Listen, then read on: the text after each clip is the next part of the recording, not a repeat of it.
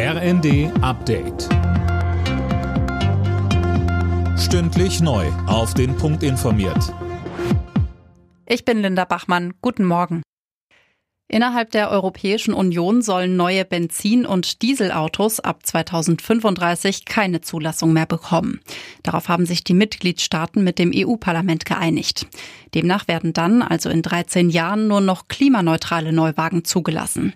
Die EU setzt also noch stärker auf Elektromobilität. Schon vorher, ab 2025, sind auch Zwischenschritte geplant. Wie genau die aussehen, ist allerdings noch nicht bekannt.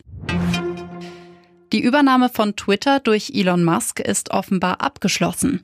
Wie mehrere US-Medien berichten, soll der Tesla-Chef den Kurznachrichtendienst final für 44 Milliarden Dollar gekauft haben. Dirk Justes. Ja, und Musk soll direkt die ersten Führungskräfte entlassen haben, darunter auch der bisherige Twitter-Chef. Musk hatte bereits im April zugestimmt, das Unternehmen zu kaufen.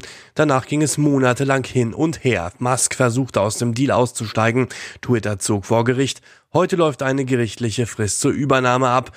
Kritiker befürchten, dass künftig weniger Inhalte auf der Plattform moderiert werden und dadurch Hass und Hetze leichter verbreitet werden können.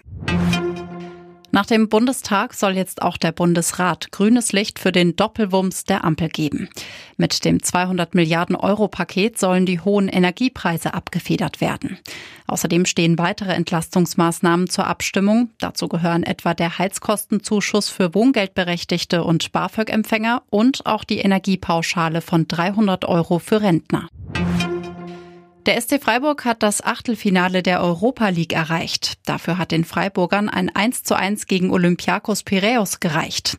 Union Berlin setzte sich mit 1 zu 0 gegen Sporting Braga durch und hat damit weiter Chancen auf die Zwischenrunde.